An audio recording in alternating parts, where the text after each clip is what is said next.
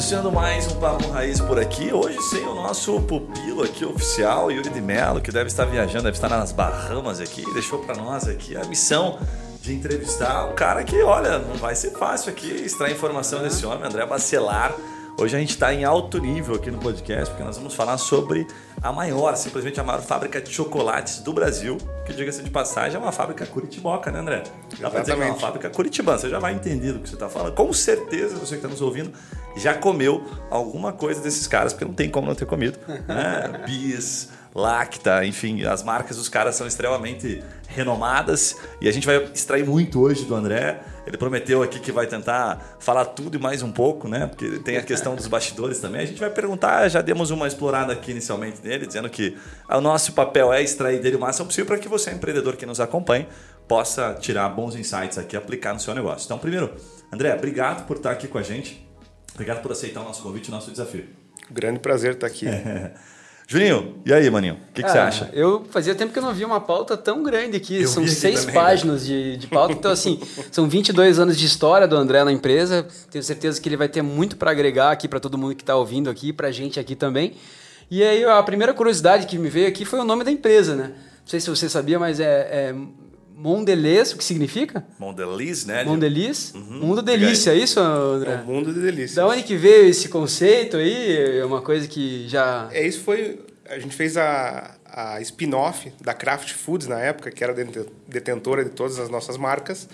Uh, e foi criado um concurso para que os empregados, né, os colaboradores da, da antiga Kraft Foods, colocassem aí as suas ideias de como chamar a nova companhia. E saiu esse nome, né? Mondeliz, Mundo de Delícias, né? Que foi, acho que casou muito bem com tudo que a gente faz. André, dá um contexto pra gente, cara. Eu não quis te apresentar aqui já logo de cara, que eu queria que você contasse um pouquinho mais, que acho que cabe bastante. Né? Quando a gente falar, pô, André é líder de inovação Brasil há mais de 22 anos a empresa. Que, que faz um líder de inovação né, aqui no país? E como assim tanto tempo assim na empresa? Dá um contexto para a gente da tua trajetória, mas começando pelo presente. assim, né? O que, que você está fazendo nesse momento na Mondelice? Joia. Então, como líder de inovação, a gente tem a oportunidade de levar a companhia e os nossos colaboradores a usufruir do ecossistema de inovação. De que forma eles podem agir, de que forma eles podem conectar com esse mundo, né, talvez um pouco ah, não tão descoberto ainda por eles, de formas alternativas de fazer os seus processos, formas ah, diferentes de ver ah, talvez um, um, uma atividade, né? e que eles possam alavancar os, os seus, as suas atividades, que possam alavancar seus resultados. Então, um líder de inovação hoje na Mondeliz, ele é um facilitador, é um evangela, evangeli, evangelizador, evangelizador, desculpe, é, para que essa conexão aconteça. Né? Então, a gente tem muita facilidade em entender quais são as conexões, quais são as oportunidades, e a gente busca dar às pessoas essa oportunidade também. Mas você tem que ser bom em fazer pergunta, né? Também. Tá, mas é, deixa eu, eu, vou explorar um pouquinho mais, porque a gente que, que é um pouco, que tem empresas, vão colocar menores aqui, né? É, talvez a gente não tenha esse papel e, e, isso se misture com a função do CEO, do CEO, enfim, alguém que trabalha um pouco na inovação da empresa. É, que setores que você atua, assim, aonde você desce hoje? Né? Com quem que você fala e qual que é a frequência? Você chega toda hora provocando inovação, porque a gente tem aqui aquela percepção de uma empresa do tamanho da Mondeliz, que a gente vai falar ao longo do episódio aqui, uhum. que as coisas são mais demoradas para acontecer. E como é que é na prática isso? Acontece, né? É, com certeza, com empresas maiores é mais demorado. Mas é o nosso papel também encurtar esse caminho. Porque assim, a empresa é muito grande, Isso, né? muito grande. E Vamos aí lá. você tem que ser meio jet ski hoje para o negócio sim. andar, né? Se é um navio, demora muito fazer a curva, né? Você falou das perguntas, né? Isso. Então, sim, né? Acho que toda a discussão a gente pergunta por quê, o porquê, mas por que isso? Por que você faz dessa maneira? Por que, que tem que ser assim? A gente pergunta e questiona muito o status quo para ver realmente se tem outras oportunidades, porque às vezes processos são uh, assim porque vieram assim, é. porque a pessoa que ocupava o cargo anteriormente ou ocupa gosta dessa maneira e que não necessariamente é a melhor para a companhia. Então, sim, a gente faz muitas perguntas, né? Uh, até às vezes é, essa questão de inovação mexe muito com o brilho das áreas, né? As áreas colocam muitas barreiras justamente por causa disso, porque a gente realmente questiona e talvez queira movimentar a área para questionar o status quo e tirar a pessoa da zona de conforto. Então, tá. Então essas perguntas são muito importantes. Então a gente sempre, a gente nunca desiste. Depois do não, a gente pergunta outra maneira. Outro não, então tem vários nãos antes do sim. Então a gente é muito resiliente para que a gente consiga realmente inovar. Porque às vezes as pessoas não estão capacitadas, não têm a, a, os ensinamentos ou a, o, o, a capability que a gente fala, né? Uhum. Para ver esse, esse caminho. Então a gente é responsável por isso. Para falar, amigão, vem cá. Olhe, a gente está buscando isso. Esse é um caminho que a gente está é, visualizando. Será que se você fizer dessa maneira não vai ser melhor para você? Então, é, fazer com que as pessoas enxerguem né, melhores caminhos, melhores oportunidades. E no final de tudo isso, a gente faz um casamento muito bacana. Que a pessoa vê realmente essa relação ganha-ganha. Então isso é fantástico. É eu vou, apaixonante. Eu vou pedir para você pensar num exemplo aí que a gente possa né, usar também, até, quem sabe, é, é, cruzando com os produtos que a gente está mais acostumado. Né? Quando a gente fala em Mondelez, é, traz para a gente um pouquinho da noção dos, dos big numbers. O que, que são os, né, realmente os números da Mondelez hoje? E se puder citar algumas marcas até para a gente né, não deixar cometer a gafe aqui de pular alguma delas, que está na boca da galera. Assim, aquilo que a gente literalmente está na boca da galera sim. comendo né, no dia a dia. Sim, sim, Como é que é, em termos de números, assim, uma empresa do tamanho da Mondelez? É, por exemplo, em Curitiba, você falou, né? A gente tem a maior fábrica de chocolate e gomas do mundo aqui em Curitiba. Né, com aproximadamente 2 mil empregados, quase 3 mil indiretos. E falando sobre números, né, ah, se a gente for comparar o nosso crescimento de 20, de 20 para 21 e agora né, focando em algumas estratégias para 22, a gente cresceu quase 23,8%. Eh, então, quase 24% do, do ano passado para esse ano. E muito focado eh, em estratégias específicas. Que para o tamanho da empresa é um crescimento astronômico. Né? É muito a gente tá bom. falando em quantos milhões? Tem esse número aberto assim? Puxa, não tem detalhes. Tá, não tem detalhes. Mas deve ser bastante. É, pois é. Para pagar dois mil funcionários deve ser pouco. É. Eu só estava dando uma olhada aqui no, no investimento né, que, a, que a empresa fez na fábrica, em tudo isso, assim, a gente está falando de, de um big number aí, tá? É um big number. É, então são, são, cara, movimentar esse, todo esse time aí não é uma coisa, uma tarefa tão fácil. É, né? a gente tem, por média, investir quase 600 milhões por ano né?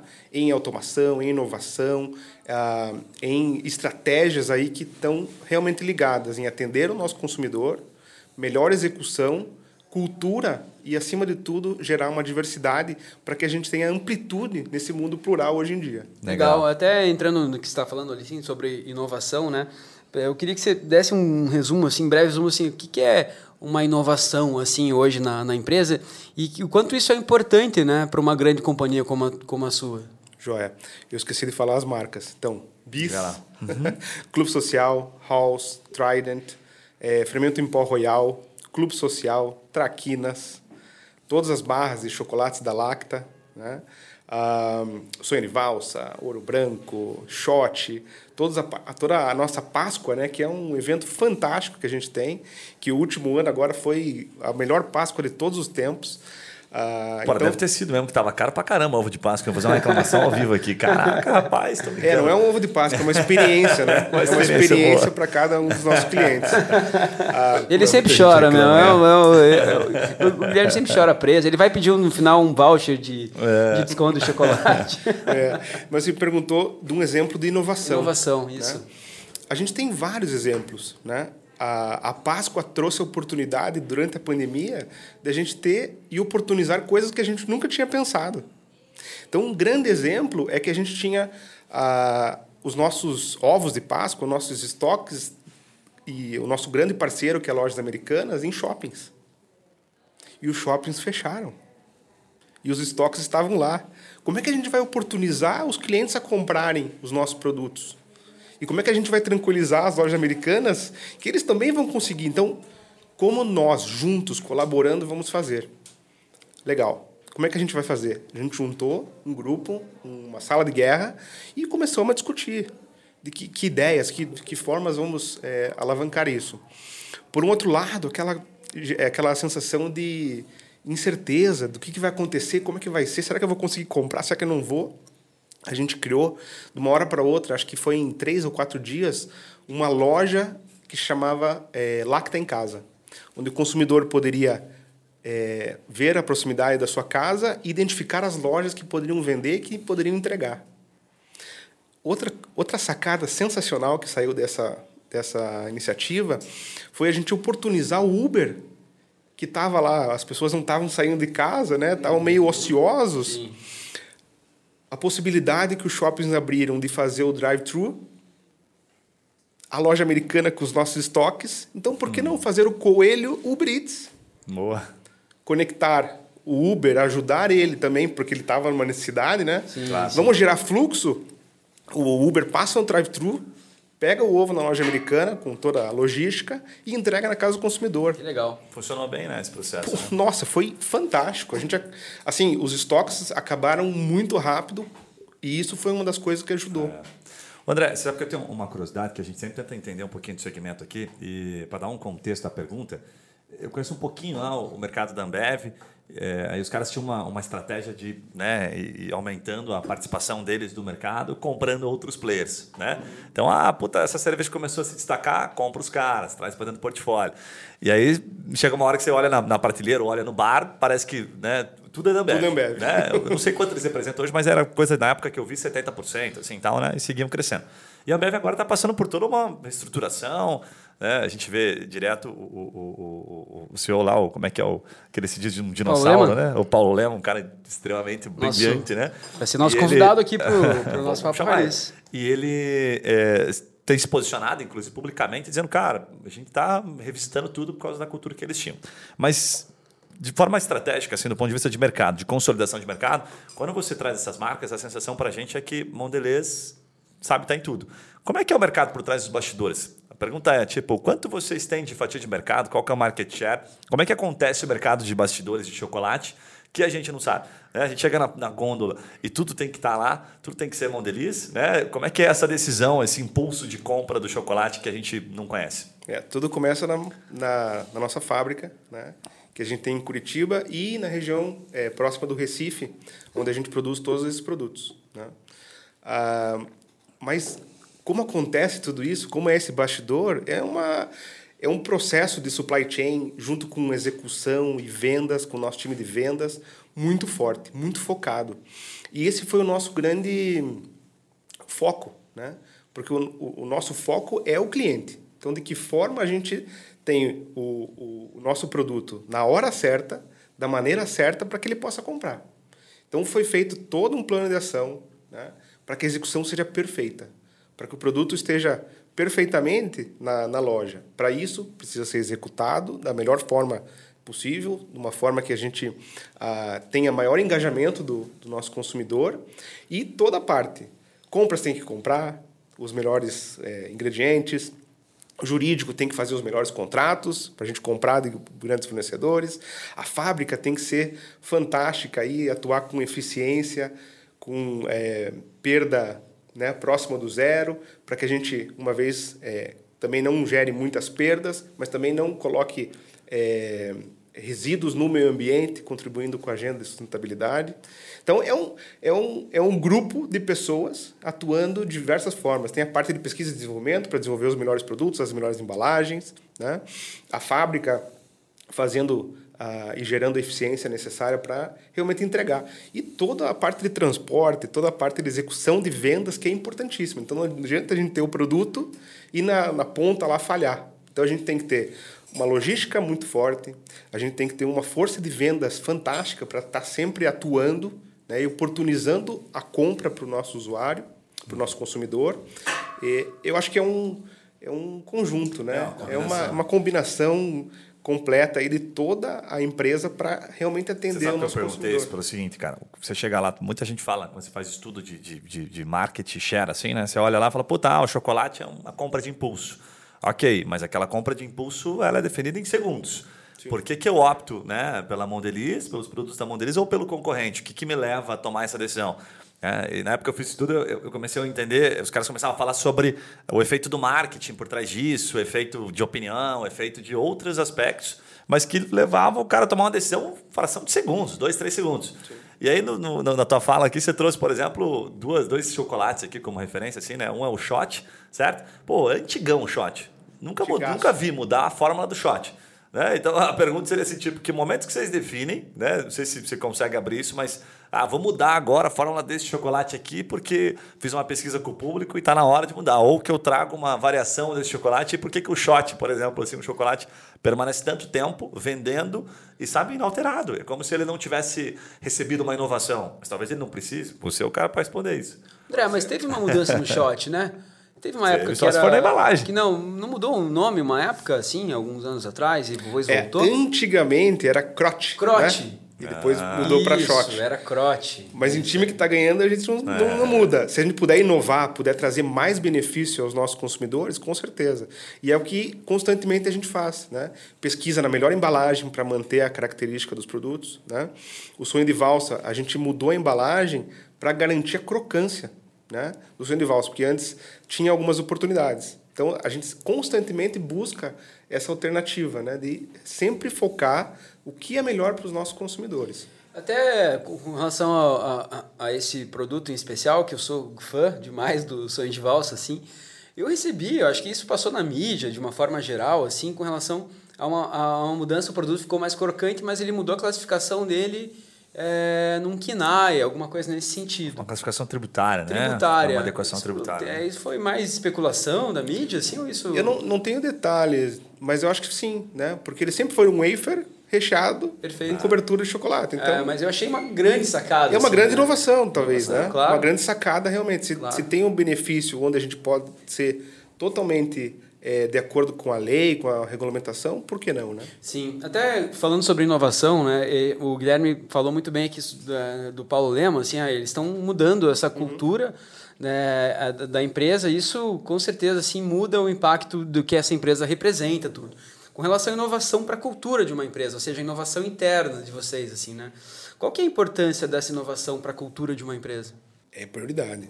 Né? A cultura de inovação, ela tem que estar presente ela tem que é, atuar na forma de agir, na forma com que a gente vê as oportunidades. A, a cultura, ela tem que estar presente. Porque se a gente não tiver uma cultura de inovação, né, a gente não vai ter a inovação. Então, se as pessoas não estiverem pensando formas de inovar, formas de buscar é, alternativas, né, pode ser simples, não depende de tecnologia. Eu não preciso, para ser inovador, eu não preciso de uma tecnologia ultra mega é, cara que requer um investimento. Eu posso simplesmente fazer de outra forma, colaborar em áreas para ter um maior benefício. Então essa cultura começa, por exemplo, a gente alinhando com todos os nossos, eh, com a nossa alta gerência. Então, de que forma a gente vai fazer a, eh, a cultura girar dentro da organização? a gente tem que ter o, o, aval e o apoio deles. Por quê? Porque a gente vai ter impactos. Sim. E esses impactos a gente vai ter que estabelecer plano de ação. E sabendo os impactos, a gente vai precisar, por exemplo, de investimento, seja em recursos, seja em disponibilidade, né, de, de tempo, de estar engajando com, com a nossa alta liderança para também envolver as pessoas dentro da, da corporação. E eu acho que, acima de tudo, oportunizar a experiência de inovação para os usuários. Tá? Esse é o grande tchan da cultura. Né? Então, de que forma a gente consegue, dentro do, do, da empresa, oportunizar, fazer com que as pessoas sintam, tenham essa experiência. Né? Então, por exemplo, ah, eu falo lá, é, João, vamos lá no Hub de Inovação para ver como que, é, como que é esse, esse mundo, de que forma essas pessoas trabalham. Né? E é fantástico. A gente fez algumas exploratórias uh, no Cubo, no distrito aqui em Curitiba, né? E as pessoas saem assim, meu Deus, eu quero vir trabalhar aqui. Hum. Eu posso vir? Pode. Vamos. Você falando do pessoal da Mondeli sendo levado lá pro. Exatamente. Né? Legal. É, tira um pouco da caixinha, né? Tira, total. Até aquela hora eu brinquei com você do, do, do, do da Páscoa, né? Que é o valor da Páscoa em si, né? O chocolate, de fato, está tudo aumentando, né? Subiu para caramba e tal, né? Mas eh, eu sei em números que a Páscoa é um baita de um negócio para a indústria, né? E a gente, obviamente, tira o chapéu no sentido, pô, cara, os caras conseguirem é, fazer um ovo de Páscoa com a mesma, é, com o mesmo peso, né? Em algumas situações, né? dadas as proporções ali, e agregar um valor que, pô, 30, 25 vezes maior, mérito dos caras, é. E a gente paga e fica feliz e entrega, como você bem colocou. É uma experiência. A minha filha, por exemplo, escolheu dela e, puta, tinha que ser aquele, acabou. E não tinha conversa fiada, entendeu? E eu, pô, na hora falei, cara, eu te dou aqui, eu troco por três barras. Não, não quero, quero esse ovo de Páscoa. a pergunta que eu quero te fazer é o seguinte. Justamente, né? Porque é uma experiência para ela, dela abrir o ovo, Sim. dela conectar com aquele momento, Sim. né? Não sei se foi com um brinquedo ou não, então ter a oportunidade de brincar com aquilo, então não é um chocolate, Sim. é uma experiência. Né? Sim. Mas por eu queria fazer uma pergunta assim, por trás dos bastidores, quando vocês estão definindo, tomando as decisões, é, porra, a Páscoa é desse ano, eu imagino que o Mondeliz já deve estar com a Páscoa de, sei lá, dois anos para frente pronta, né? Não sei. Eh, me corrija se eu estiver errado. E aí isso conecta com o momento de mercado, que o mercado parece que está mudando para caramba, certo? Como é que vocês lidam, por exemplo, já está sendo falado da Páscoa, já tá, tem certa Páscoa do ano seguinte. Como é que você, como líder de inovação no Brasil, está tomando as decisões sobre, sei lá, o próximo brinquedinho? É, é assim mesmo, de maneira, estou simplificando aqui para você nos contar bastidores mesmo. Tem alguém internamente que fica olhando para isso, fica só olhando, pô, Páscoa, faz um estudo do que vendeu agora esse último ano, faz uma análise dos desenhos que estão bombando, para daí fazer uma parceria e trazer para dentro ovo de Páscoa. Eu estou viajando aqui pensando alto contigo, mas você poder nos contar um pouquinho de como funciona isso nos bastidores para a gente entender, né? No final, porque a gente só é pressionado, né? O Juninho tem dois, não tem moleza.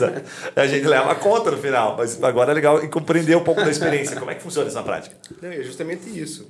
É, tem um time específico que pensa em todos esses pontos, né?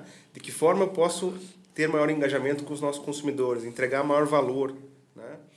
Ah, a Páscoa começa em alguns meses. Então, a gente começa antecipado para entregar lá. Verdade, para vocês falta pouco. Falta pouco. Tipo, para a gente já falta um pouquinho mais, para vocês é. falta pouco. Então tem todo um time. Tem Eu ainda todo... dei chocolate da Páscoa, André lá em casa, é. calma. É. Segura um pouco mais, né? Então tem todo um time específico, né? Que envolve todas as áreas. Então a, a Páscoa é um evento prioritário para nós, né? Então você veja, a, esse time ele passa o, o tempo que não tem Páscoa planejando as ações vendo quais são as melhores é, é, oportunidades em, em brinquedo, em personagens, em criação de experiência para os nossos consumidores para entregar lá em março, abril. Né? Na última Páscoa, a, a gente lançou a, a loja no metaverso para realmente, além de a pessoa ter a oportunidade fisicamente de comprar, que ela pudesse ver os ovos né, é, metaverso e poder comprar lá poder ter experiências. A gente fez várias interações para gerar esse tipo de uh, engajamento. Então, comprar e receber fisicamente daí, né? Exatamente. Ou não? É, comprar, ok. Então ela consegue ver o ovo, ela consegue ver o brinquedo. Ela consegue... teve boa aderência, assim? Como é que foi? Teve, teve uma conversão fantástica. Legal, legal. Quanto é. tempo leva, André? Eu já aprendi algumas vezes que, cara, qualquer coisa em indústria grande, você traz uma ideia ali, por mais que ela seja bem aceita, uma análise, mas para você implementar, e aí vai para uma linha de produção, é, leva, cara, tempo pra caramba. Você parar uma produção hoje, eu vi um cara uma vez, um especialista é, em, em, produção de carro, de veículo, de automóvel, ele falava, pô, vou parar a fábrica da Renault, entendeu? Ele falou, cara, tô tomando uma decisão que vai afetar daqui dois meses, vai ser parado efetivamente aquela linha de produção. Então, quando a gente viu os caras falando, ah, vai ter uma demissão em massa aqui na Renault, os caras estavam negociando, eles estavam, cara, vai parar daqui dois meses. O processo é muito longo. Lá na Mondeliz também é assim, é complicado. Quanto tempo leva para você desenvolver um produto do início até colocar lá na ponta para o consumidor? É, depende muito do produto. Né? Ah, eu acho que um, uns três anos atrás, a gente tinha um tempo razoável, né? de 12 a 18 meses. Hoje a gente tem um tempo muito menor. E depende muito da forma com que a gente encara o processo. Então, tem formas ágeis de a gente ah, encurtar esse caminho. Tem formas de inovação aberta que a gente pode trazer do mercado onde a gente não precisa desenvolver algo que a gente não é expert, mas traz sim o expert para dentro e reduz esse tempo. Então, atualmente a gente está usando inovação fechada, que é o nosso time de pesquisa e desenvolvimento que está trabalhando lá é, na, no produto em si, e também inovação aberta, de que forma a gente pode agregar valor ao nosso produto, reduzindo o tempo de entrega. Então, lógico, se for, por exemplo, ah, vamos mudar o formato do chocolate ou o formato uh, de tal produto. demora-se um tempo, porque a linha está né, específica para fazer aquele, aquele, aquela demanda, aquele produto. Então, com o time de engenharia, com o time de inovação, com o time de tecnologia, a, a gente se junta né, para fazer alternativas, formas alternativas para que a gente reduza esse tempo. Calma, achei curioso, falando em inovação aberta e inovação fechada. Só para dar um contexto um pouco melhor, porque não sei se ficou tão óbvio para a gente. assim. Mas inovação fechada, tá, pega o meu time, que tem um time para isso aqui, fica ali trabalhando. Inovação aberta, é, estaria errado se eu dissesse que, puta, a gente aceita né, o mercado externo vindo falar, por exemplo, como essa questão aqui do sonho de valsa, que o Juninho bem pontuou, que foi um advogado tributarista, que ele né, compartilhou bastante aí essa tese de que tinha sido apenas modificada a classificação do chocolate em si, né? Que passou para o wafer. É, é, isso? A gente aceita, opinião de fora também, está juntando essas duas coisas para fazer um só. Isso, colaboração, cocriação com o ecossistema externo. Legal. Que massa, cara. É, eu até assim estou refletindo aqui, André, enquanto a gente estava falando, assim, porque é, até o pequeno empresário, médio, grande empresário, todo mundo pensa um pouco em inovação, até para não ficar parado, assim, né? A empresa tem que se desenvolver, ela tem que evoluir. Mas muitas vezes, assim, até eu me colocando nesse papel, assim, né? eu tenho uma empresa na área da saúde, uma distribuidora, e a gente é muito inquieto também, André, assim, nessa questão. A gente está sempre pensando em fazer algo diferente, né? Em, em olhar para onde está todo mundo olhando, mas tem algo que ninguém está vendo. Né? Tenho, eu tenho vários insights, assim, mas muitas vezes, cara, isso traz um desconforto porque a gente erra. Não é, não é sempre que, que a gente acerta nossas escolhas, né? Eu até, não sei quem que falou essa frase, mas eu repito ela bastante. Se a gente não estiver errando, é sinal de que a gente também não está inovando. Não tá Por quê? Exatamente. Agora eu queria entender, assim, com relação a essa parte de inovação que você, porra, tá 22 anos na empresa e é líder dessa, dessa categoria lá, na, né, dessa área na, na empresa. Você lembra de algum dos principais erros, assim, ou enfim, alguma história que você possa contar para a gente aqui de, de falar, ah, vamos fazer essa inovação e tiveram que, que dar um passo atrás, assim ou não? Não. Tem várias ocasiões que aconteceu isso. Né? Mas eu acho que, como você falou, se ele não, não estiver errando, talvez a gente não esteja aprendendo. E aí eu, eu remeto à nossa infância. Né? Então a gente foi criado na segurança. Né? Então a mãe aqui em Curitiba falava, né? Leve casaco, leve um shorts que pode fazer calor e um guarda-chuva porque vai chover. Né? Então a gente sempre foi criado para segurança. Então não correr risco. Então isso ah, é uma, um tema cultural e a inovação vem para realmente mudar isso. De que forma a gente é, consegue aprender arriscando, errando, para trazer esse conhecimento, para trazer esse aprendizado. Então a, a gente tem que pensar em formas alternativas, em outras formas de, de, de viabilizar correndo risco. Então você tem 52% de chance de acertar e 50% de errar. Se você acertou, legal, você aprendeu, vamos em frente. Mas se você errou, talvez agora você conheça os 2% que você não mapeou que foi o erro. Então não é errar por errar, né? é oportunizar o risco, oportunizar o aprendizado. E muita gente, quando erra, às vezes coloca tudo embaixo do tapete e vamos para a próxima. Isso é um grande erro. Você sabe que você me lembrou de uma história aqui, cara, que eu trabalhava no mundo das bebidas ali, trabalhei com é, distribuição de, de, bebidas que são marcas bem relevantes, Diage Brasil, é, enfim, a Pernod Ricard, que são, são também multinacionais.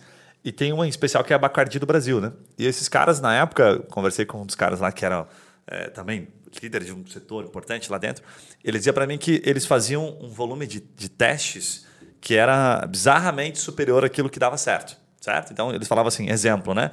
Eu lembro até de, de coisas assim que ele trazia para gente, porque nós fazíamos parte de uma de um número de clientes de amostragem, né? E aí teve uma época lá que ele trouxe o Bacardi Ice.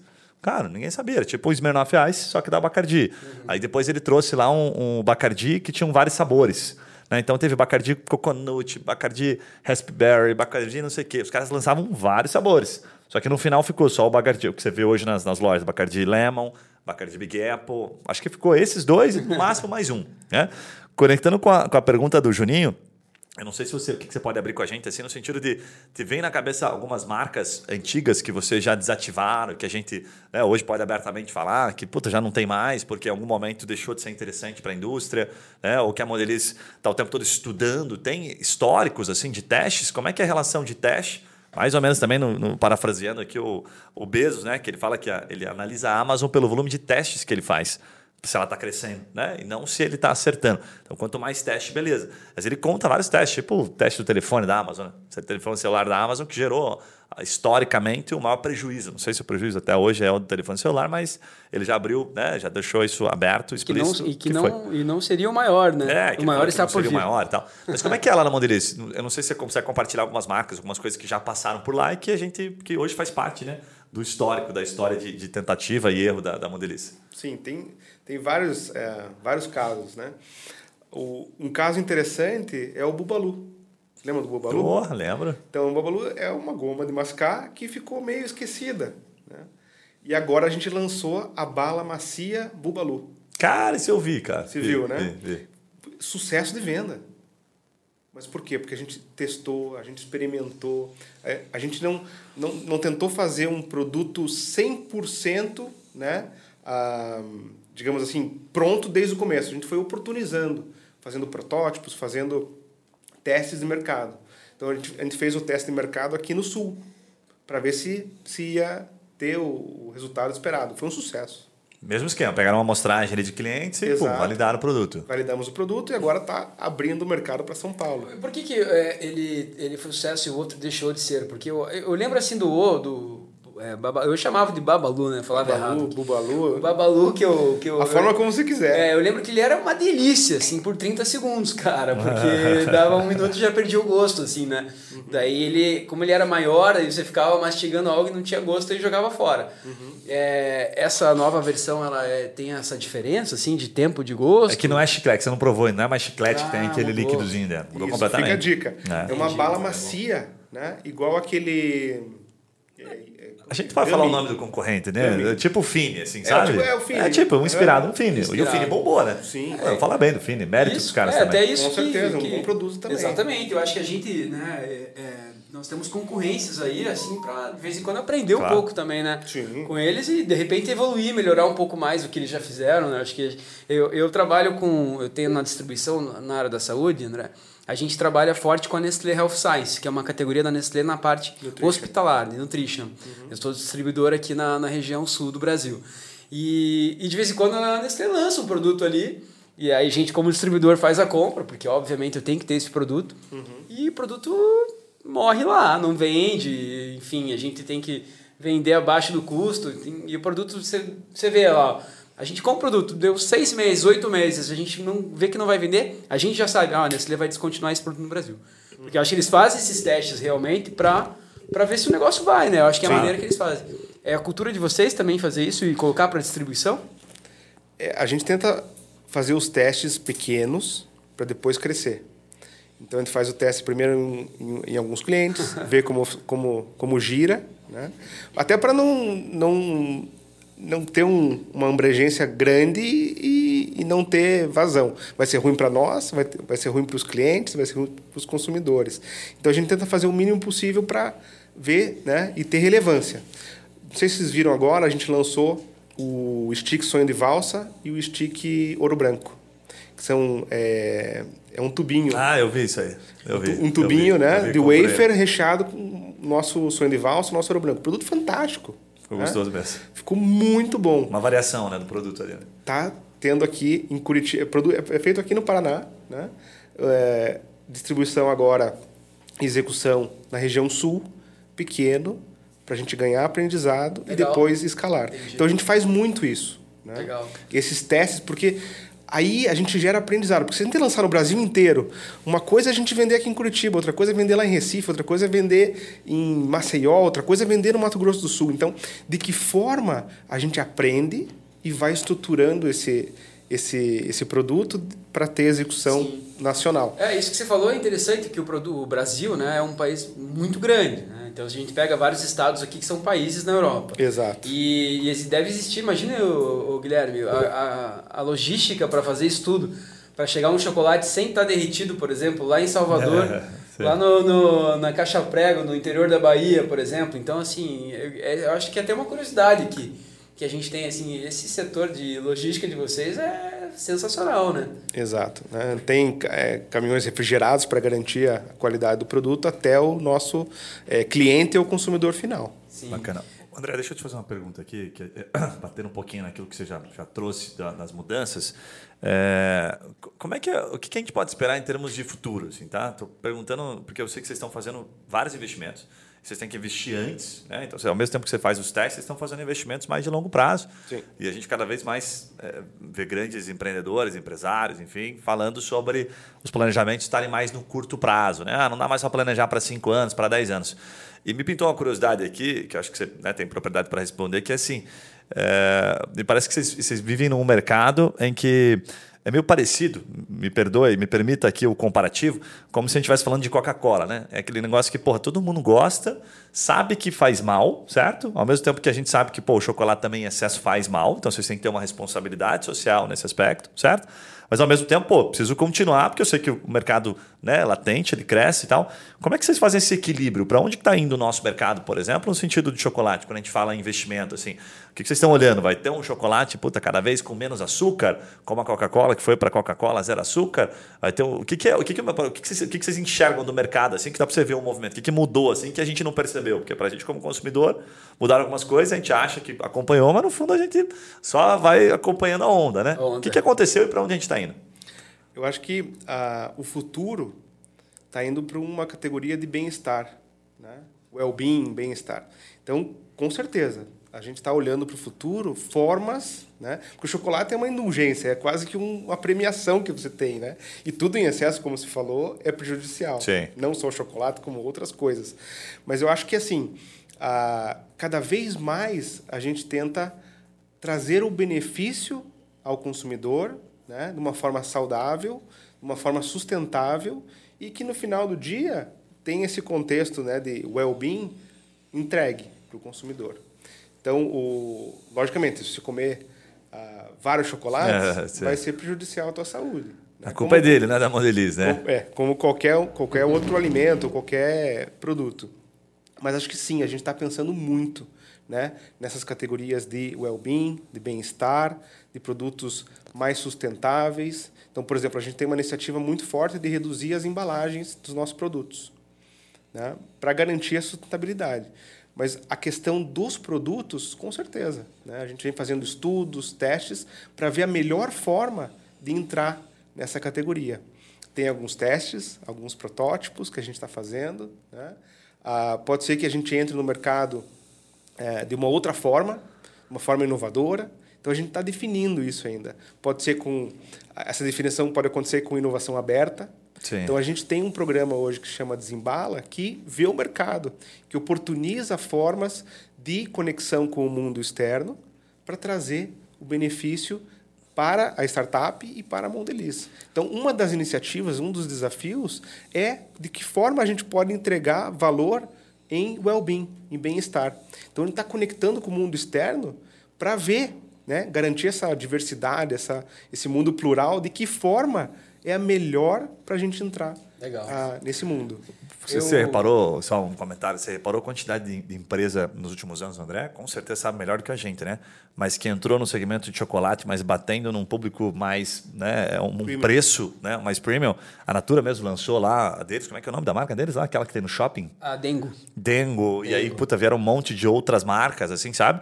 E eu já vi várias vezes esse movimento em outros mercados e vi os fornecedores, tipo, né, os principais, né, como a Mondeliz, que, que é, é líder de mercado em diversos setores ali, mantendo a sua essência, né? Eu já conversei uma vez com um cara que fazia distribuição de sorvetes e ele falava a mesma coisa, ele falava assim, cara, entra, vem a paleta mexicana, sai a paleta mexicana, vem outra coisa e sai, vem não sei o que e sai. E a gente se mantém ali, porque a gente não entra naquele universo de tipo, ah, isso aqui é, é, é modismo, isso aqui vai Sim. passar e tal, né? E quando chega para você lá, porque, pô, você é o cara da inovação, e aí o bicho chega pegando, né? Fala, pô, cara, e aí? Olha só, os caras estão mordendo um pouquinho da fatia.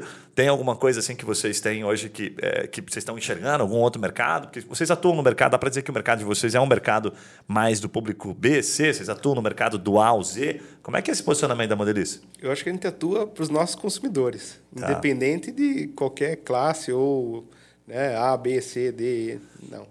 Eu acho que. Uh, e, e o, o, o, nosso produto do sonho de valsa já é uma inovação, né? É uma concorrência que a gente viu uma oportunidade e trouxe a marca forte da Mondelez, sonho de valsa e ouro branco para entrar no mercado e entregar esse valor que o consumidor tanto gostaria. Claro, a, tem a Dengo, tem a Copenhague, tem a Cacau Show, né? Cada um tem a sua fatia de mercado, cada um tem o seu público específico. Lógico que a gente quer crescer o nosso público. E para isso a gente tem que focar no, nos nossos consumidores. Então, a, a inovação tem que vir para trazer maior conveniência, maior benefício para os nossos consumidores. Então, é isso que a gente vê. Uh, a gente não está buscando concorrer com a Dengo ou com a Copenhague, a gente está buscando entregar o um maior valor para os nossos consumidores. Né? Então, certo. cada um atua na sua... Na, na... É, tem um mercado diferente também, né? Vocês o mercado... um mercado, a Dengo entrou ah. para o mercado ali, você tem como exemplo, mas para entender Sim. quanto vocês têm de projetos para atender isso. Mas a gente sabe que a gente tem o, diferentes o, mercado. O nosso, a nossa linha Lacta Intense, que é uma linha uh, de chocolate meio amargo, muito, muito bom, né? Justamente, a gente teve um sucesso grande né? Muito, muito bom, por quê? Porque a gente começou, viu a fatia, é. entregou um produto Já é uma inovação, né? sensacional, né? uma inovação. Não foi com os 18 meses que, que a gente tinha no passado, já foi muito mais rápido. Né? Então a gente busca realmente isso: de que forma a gente pode ser inovador, entregar o produto que os nossos consumidores querem e oportunizar essa necessidade, né? essa conveniência que eles desejam. Legal. Eu... Não só em chocolates, né? Como em, em, o Trident, né? Tem, tem tem vários tamanhos, vários formatos, várias, várias apresentações para que tenham ali a sua conveniência ao, ao, ao, consumo. Então, por exemplo, eu almoço, vou lá na, no, no, no caixa do, do, do, restaurante e tem um Trident. Então, é uma conveniência. Então, a, adaptar ali aquela, aquela forma para que a pessoa tenha esse... Eh, tem essa, essa premiação, né? essa, claro, claro. essa indulgência ali do, Fato. Eu, é, eu, fiz, eu fiz faculdade, é, sou formado em publicidade e propaganda e acabei nunca atuando na área. Assim, a gente acaba usando um pouco dessa expertise que, o, que, a, que a faculdade está na própria empresa ali, então, algumas ideias de marketing e tal. Mas eu tinha uma matéria que era, é, era lançamento de produto, assim. E, e a Godiva, né, que é uma marca de chocolate, ela estava com uma campanha de criar um produto novo, assim. Isso faz tempo já que eu estou formado. E, e aí o meu o coordenador do curso da faculdade, que prestava uma consultoria para essa marca, enfim, e aí ele lançou tipo um desafio na, na própria faculdade da gente criar um produto e mandar como referência para para a empresa. Vocês têm essa, esse nível de inovação também, de trazer uma ideia de um consumidor para lançar um produto, por exemplo, ou não? Sim. Eu acho que a inovação aberta vem, vem justamente nesse ponto. Né? Perfeito. Né? A gente tem também um processo interno, onde as, os próprios colaboradores podem sugerir ideias para novos produtos. Né?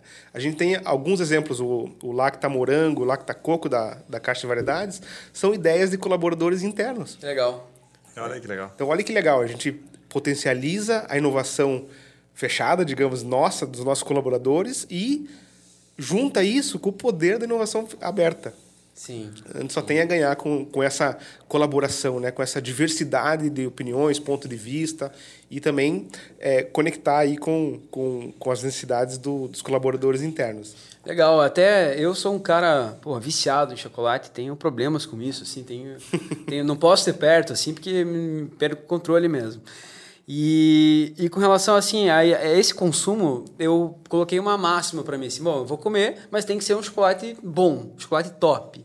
Né? E, e, se a gente voltar no passado, era difícil, era tudo parecido, né? Os chocolates que a gente tinha. Hoje tem mais opções, você acabou de falar do Intense uhum. e tal, mas tem algumas fórmulas antigas. Essas fórmulas não foram mudadas, assim, por exemplo, o, o Crote Shot é o, é o mesmo chocolate, porque a impressão que a gente tem como consumidor, tenho agora falando, é que esses chocolates eles parecem ser mais doces, mas talvez é porque agora eu tenho comido chocolates, né, mais gourmets, assim, sei lá como é que eu posso expressar isso aí, mas eu tenho comido chocolates mais caros e aí eu sinto uma diferença às vezes de um chocolate parece que é mais doce. Ou mudou a fórmula ou continua igual nisso aí? Ela continua muito parecida. Né? Ah. Logicamente que com a, a, inovação nos fornecedores, nos produtos, a gente tem que ir adaptando também as nossas fórmulas. Né? Mas a essência continua a mesma. Certo. Chocolate o, e amendoim. O André é polido, né? Você é, vê que ele, ele, é. ele, não. É isso aí, a essência é a mesma. Pode mudar um pouquinho a forma. Sim, é porque a gente tem que se adaptar né, à realidade mundial, né? Então, uh, por exemplo, eu até brinco, se os chineses comessem chocolate, ninguém mais no mundo comia. né? Então, se eles fizerem esse movimento, a gente tem que adaptar ao mercado para conseguir o, o cacau. Né? Porque se eles comerem, a gente perdeu, perdeu o mercado. Então, lógico, eu acho que o chinês culturalmente não tem a, a, o hábito de comer chocolate. Né? Mas sim, a gente está. Por exemplo, a gente tem um programa que se chama Cocoa Life, que visa é, potencializar a produção dos nossos produtores de cacau, dando ensinamentos, dando treinamentos, investindo nessa cadeia para que a gente cada vez mais fortaleça né, as nossas matérias-primas, para que a gente tenha o melhor produto para entregar para os consumidores. Boa. Então, é um programa sensacional. A gente ganha a melhor matéria-prima, os produtores sim, é, têm o, o, o, treinamento, têm as melhores práticas, conseguem ter maior eficiência, entregar melhores produtos com melhores custos e é, aumentam a sua produtividade, aumentam a sua produção e todo, todo mundo na cadeia ganha. Então, são formas com que a gente tem de alavancar uh, o mercado, de alavancar as marcas, de alavancar os produtos. Cara, esses dias eu ouvi o Barsi, né? Sabe, o André Barsi, uhum. um dos maiores, considerado o Warren Buffett aqui no, no Brasil, Brasil, né? Ele falando sobre, fazendo um, um resumo sobre as empresas para investir. E aí, o que você está falando me remete um pouquinho à Mondelez, né? Mas ele fala assim, cara, uma empresa que se mantém por longo, e ele faz um, ele pega um histórico da empresa, se mantém por um longo período é, é, sólida e lucrativa e saudável, né, do ponto de vista financeiro, para que ele entre. É uma empresa que tem poucas oscilações em alguns aspectos, mas se mantém ao mesmo tempo inovadora. E na tua fala dá para ver claramente, assim que a Mondeliz ela, ela vai segue uma linha que ela, ela ao mesmo tempo que ela é nova, ela precisa, ela sabe se manter muito bem posicionada, assim, sabe? Aqui é a minha posição, isso aqui é o meu mercado, sabe? Enquanto este mercado aqui ele se mostrar eficiente, eu, eu me mantenho aqui e faço pequenos movimentos para me manter sólida. Por isso que é uma empresa que, né, continua é, num crescimento absurdo, como você trouxe os números aqui. E aí passa a ser uma empresa que, porra, entra um, né, um investidor e, pô, quero comprar ações dessa empresa porque ela está há anos só numa crescente, está numa linear absurda, né? Líder de mercado em diversos aspectos enquanto outros caras estão se matando por outras fatias, os caras estão ali, tipo, não, aqui tá de boa, aqui tá tranquilo pra gente. Não tem por que fazer um movimento tão brusco se eu continuo crescendo, né? Crescer 24% com uma empresa que fatura milhões como vocês de um ano para o outro, aqui, enfim, dentro da pandemia, é bizarro, né? Então o número é absurdo, sabe? Me remeteu porque ele falou bastante isso, deixou claro a forma dele. Eu não vou para iniciativas que são passageiras, né? Eu não vou para modismos de mercado. É como se ele dissesse assim, ao invés de eu investir aqui, né? Dadas as proporções, na Dengo ou investir na Mondelez, eu fico na Mondelez. Porque a Mondelez está muito mais tempo se provando. Ele dá muito valor para o histórico da empresa. Né? Ele comenta de algumas outras empresas, alguns setores que são mais complexos. Agora, nos permita, André, aprender um pouquinho, para a gente cair daqui a pouco numa reta final, é, aprender um pouquinho cara, dos bastidores da Mondelez como empresa, assim, sabe? No sentido do dia a dia lá, né? Até do chão de fábrica, das iniciativas que vocês têm de projetos, para a gente, como empreendedores, a maioria aqui não tem empresas do tamanho da Mondelez, né? Para a gente pegar um pouco dessas boas práticas. O que vocês têm feito diferente? Nos bastidores, eu te perguntei sobre é, é, Covid, e no período Covid, período pandêmico, né? Que foi todo mundo para home office. Como é que está hoje, cara? Se está todo mundo em home office, quais são as unidades que não estão em home office, né? Tirando a unidade Fabril, como é que vocês fazem essa gestão do dia a dia? Vocês fazem de fato um alinhamento né, com o time para que eles se mantenham integrados? Você contou, inclusive, tem algumas pessoas que não se adaptam. Como é que é a cultura do home office na Mondeliz? É, hoje a gente tem um, a gente fala Mondeliz com você. Então ela tem que ser a adaptável ao que você precisa. Então, por exemplo, eu trabalho em home office. A minha, o meu regime de trabalho é home office. Mas 100%? 100%. Se eu preciso ir para o escritório né, para fazer um workshop, fazer uma reunião, onde a gente precisa tomar algumas decisões né, é, ao vivo, a, a gente precisa ter uma conversa com alguns dos nossos colaboradores né, para a construção de desenvolver carreira, eu vou para o escritório. Mas se eu vou fazer uma reunião com o pessoal global, eu fico em casa. Né? Porque eu, eu, eu economizo o tempo de ida e de volta e usufruo isso para o meu bem-estar. Né? Seja estando com minha família, ah, é, indo pegar meu filho na escola. Então, a Mondeliz ela fez esse, esse conceito. Mondeliz com você. Como é o melhor a melhor maneira para que você atue e entregue os seus resultados. Lógico que tem um alinhamento entre gestor e colaborador né, para é, entender qual é o melhor caminho. Então, ó, por exemplo, reuniões que a gente vai discutir o plano estratégico, eu gostaria de você presente. Né? Boa. Ah, reuniões que não que não tem essa definição, que é, são muito dinâmicas, fique em casa. Então eu vou eu, eu escolho na realidade, né? De que forma isso isso para mim, falando pessoalmente, é sensacional, né? Você perguntou da, do ambiente. O ambiente da Mondeliz é fantástico. Né? Eu acho que eu sou suspeito, né? Eu é, trabalho isso durante 20, 22 anos lá e vi diversas, ah, digamos assim, de dois em dois anos a gente vai é, tendo é, patamares, né? vai tendo evoluções. Então, ah, é fantástico ver toda essa jornada de crescimento e a Modeliz potencializou realmente o, o como você se sente melhor, de que forma ah, as ferramentas, as tecnologias te ajudam para que você faça o um melhor trabalho.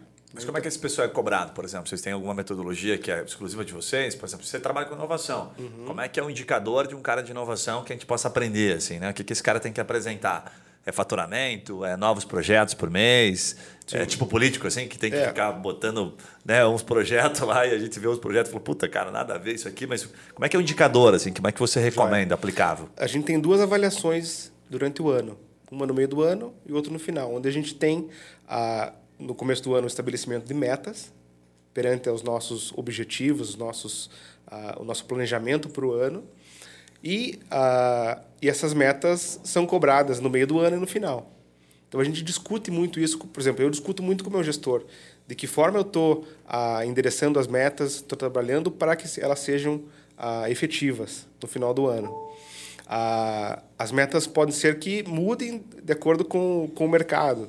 Então a gente se adapta, mas o processo é muito claro.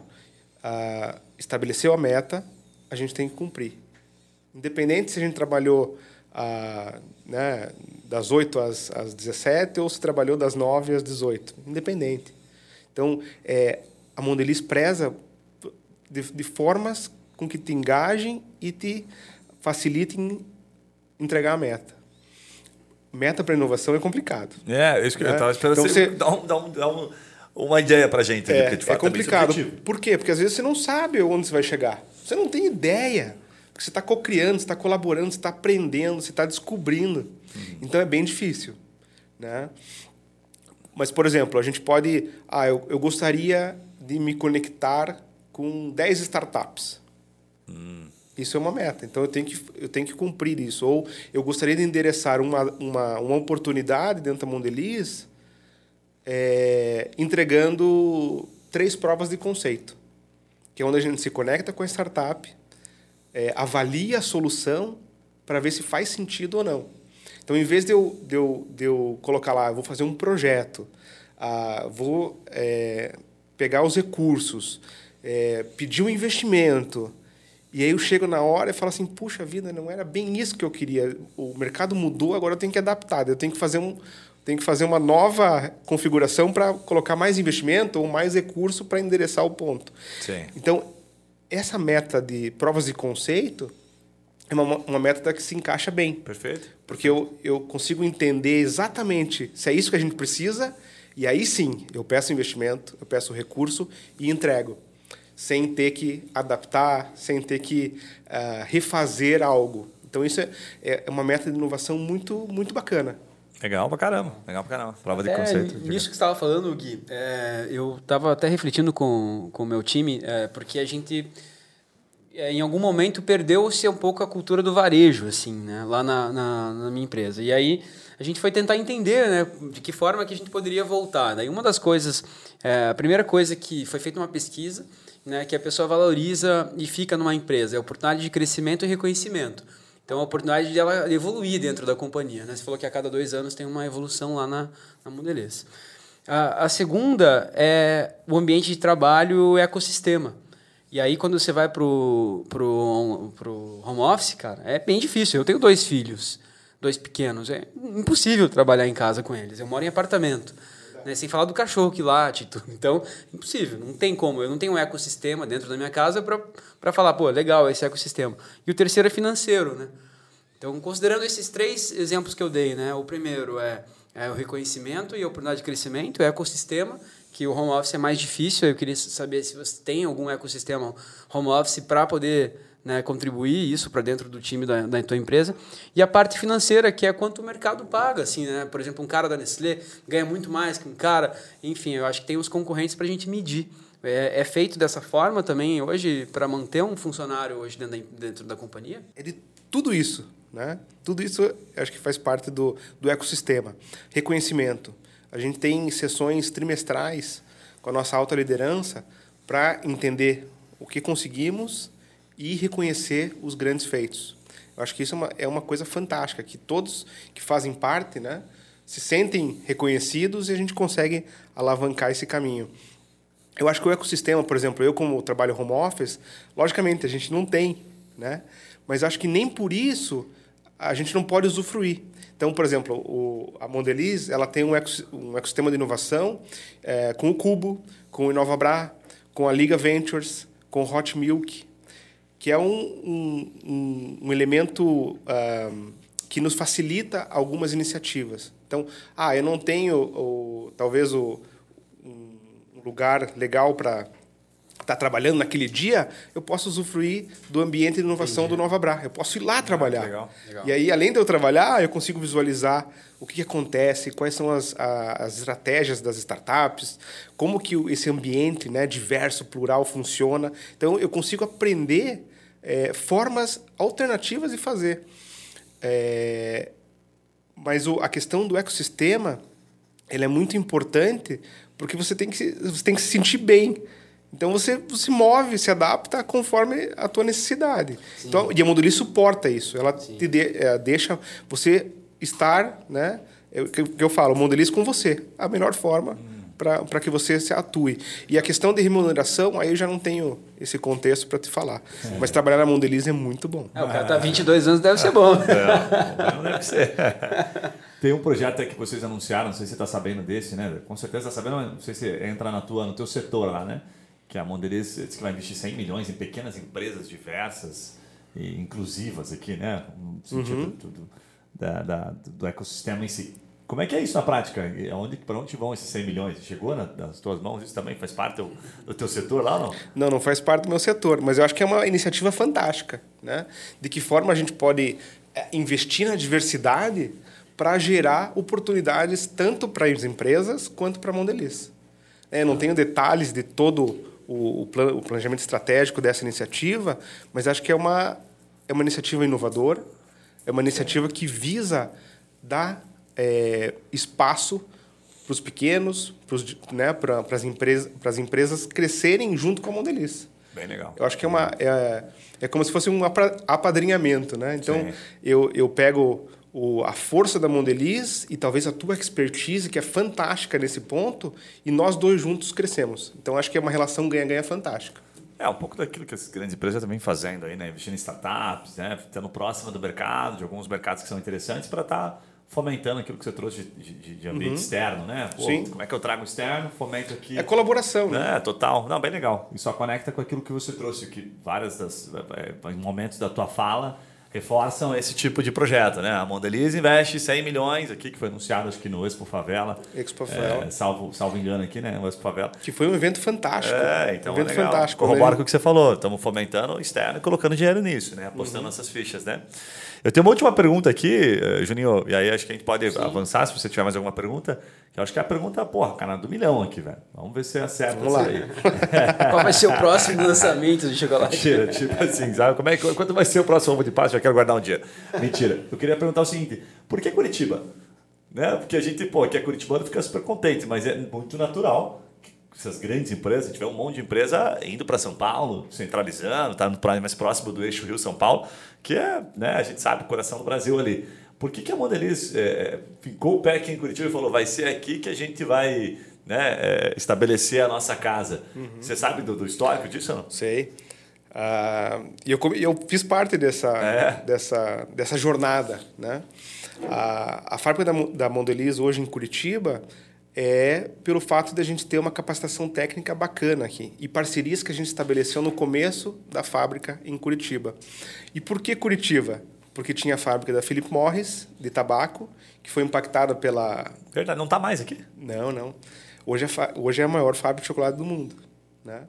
Ah, por quê? Porque a gente tinha o prédio, a gente consolidou as operações aqui em Curitiba por já ter toda a infraestrutura, ter as parcerias corretas, os melhores, é, a malha logística muito boa, né? Tá próximo de São Paulo, está próxima ah, de toda a malha logística aqui do, vamos dizer assim, do, do, do centro-oeste para baixo, e também portos de Paranaguá para fazer exportações e tudo mais.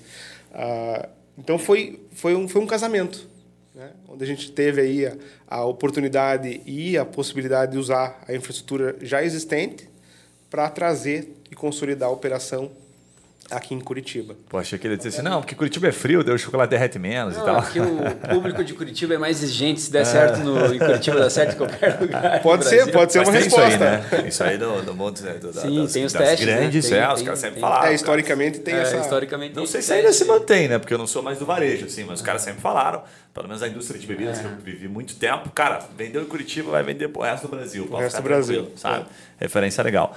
André, obrigado demais pela tua presença aí. Cara, desculpa a gente fazer tanta pergunta é, difícil, às vezes, de, de, você responder, tendo em vista que né, você precisa passar por ter, um, ter, ter essa batinado lá né, internamente, a gente sabe das restrições, mas te agradeço demais. Vários pontos que você trouxe aqui, certamente a gente vai conseguir aplicar e as pessoas vão tirar bastante proveito. Então, eu vou pedir para você deixar aqui tua mensagem final, né? trazer uma mensagem aqui da, da Mondeliz e dizer como é que as pessoas te encontram nas redes sociais, se podem entrar em, contigo, entrar em contato contigo, por exemplo, para projetos, essa questão de aceitar né? um pouco da questão do, do externo, do ambiente externo, se você pode ser uma ponte para entrar na Mondeliz, para né? pessoas que se interessaram aqui, querem falar com você sobre alguma coisa em especial. Sim, com certeza. Então, um grande prazer estar aqui colaborando. Eu acho que a colaboração é fantástica. Como eu fui muito ajudado e colaborado no começo da minha carreira e também a, a, na parte de inovação, eu gosto muito de colaborar. Eu acho que desenvolver as pessoas, proporcionar aprendizado é uma coisa fantástica e a gente não gasta muito para fazer isso. Né? Então, com certeza, eu sou um ponto de contato. Né? A gente tem vários processos já várias... tô te adicionando aqui do LinkedIn, cara. Se você não for, azar teu, que eu já vou te mandar aqui meu currículo. pode mandar, pode mandar. Sempre tem uma oportunidade. Então, tem, as, tem os canais certos, né? E a gente, eu posso ser o suporte para direcionar qualquer um dos questionamentos. Tenho o LinkedIn, né? Acho que você já adicionou aí, André ponto Bacelar. André Bacelar aqui. E será um prazer, né? Contribuir, desenvolver pessoas. Eu sou apaixonado pela inovação, sou uh, evangelizador aí nesse tema, um grande entusiasta de tudo isso, né? E eu acho que oportunizar isso para as pessoas também é uma forma de eu retribuir todo o aprendizado que eu que eu tive. Legal. Cara, bem legal, bem legal. Juninho, recados paroquiais aí? Quer legal, um bacana. Obrigado pelo, pelo teu tempo, né? Pela toda essa inovação que você nos trouxe aqui. Você que está ouvindo a gente a, através dessas plataformas aí. Tenho certeza que essa, esse tema ele tem que influenciar o seu negócio. Você não está inovando, você está enferrujando, né? Então, continue inovando. No próximo, nossa próxima convidada é Maísa Lopes, fundadora da Chef Planet. Legal pra é, caramba. É, oferece consultoria Já vi o Instagram dela, né? muito legal, velho. Que ajudam a gestão de bares, restaurantes, né? E até dicas de como montar e estruturar um negócio super lucrativo. Então, nosso próximo podcast. É muito é isso bom, aí. Muito bom. Para você que nos acompanhou até aqui, já sabe, esse é aquele momento que a gente pede para você compartilhar o nosso episódio, curtir, vai lá no podcast, vai lá no Instagram, é, todas as plataformas de streaming a gente está presente, vai lá no Instagram, marca aqui o André também, adiciona ele no LinkedIn, acabei de adicionar que tá fácil de achar o André já manda o currículo para ele aqui que ele vai redirecionar lá. Né? Só não vale pedir chocolate, né? Se você é advogado, manda também para ele, vai, vai abrir as portas para você. E esse é o momento que a gente pede para você, obviamente, seguir aqui, acompanhar a gente, depois mandar o seu feedback. É sempre um prazer saber se isso foi útil para você. Um abraço e a gente se vê nos próximos podcasts. Até logo. Valeu.